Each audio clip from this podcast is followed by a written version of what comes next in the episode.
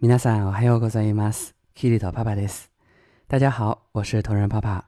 今天给大家带来的朗读是来自于日剧《Psycho no 离婚最完美的离婚》中的男主的一封信当中的第二个片段。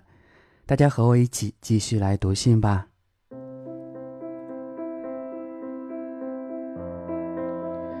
昨日、君の夢を見ました。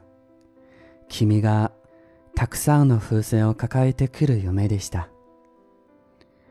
君は無数の風船を僕と自分の体に結びつけました。僕と君は風船に軽く体を持ち上げられて空を飛びました。目黒川を見下ろすとマチルダと八作が見上げてるのが見えました。上原さんたちが赤ん坊を抱いて手を振っていました。僕は風に流されて飛んでいくしかない。自分の非力さが少し悲しかったです。川沿いの道を今日も歩きます。不思議と一人になった気がしません。まだまだ僕は毎日を君の記憶とともに暮らしています。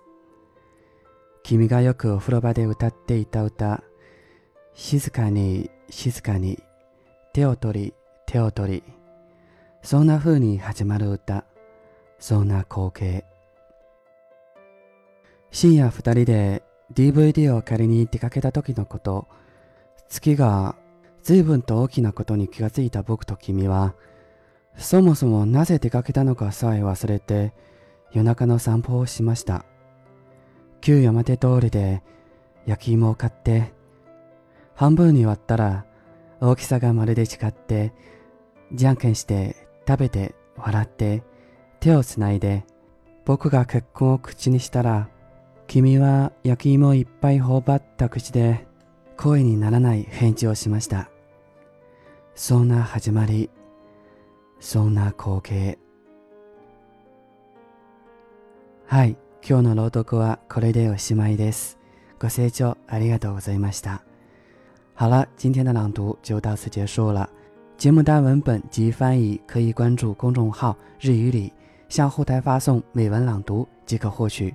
如果你想跟我聊一聊或者学习日语，也可以向后台发送“好友”与我取得联络。咱们下期节目再见，我爱你们。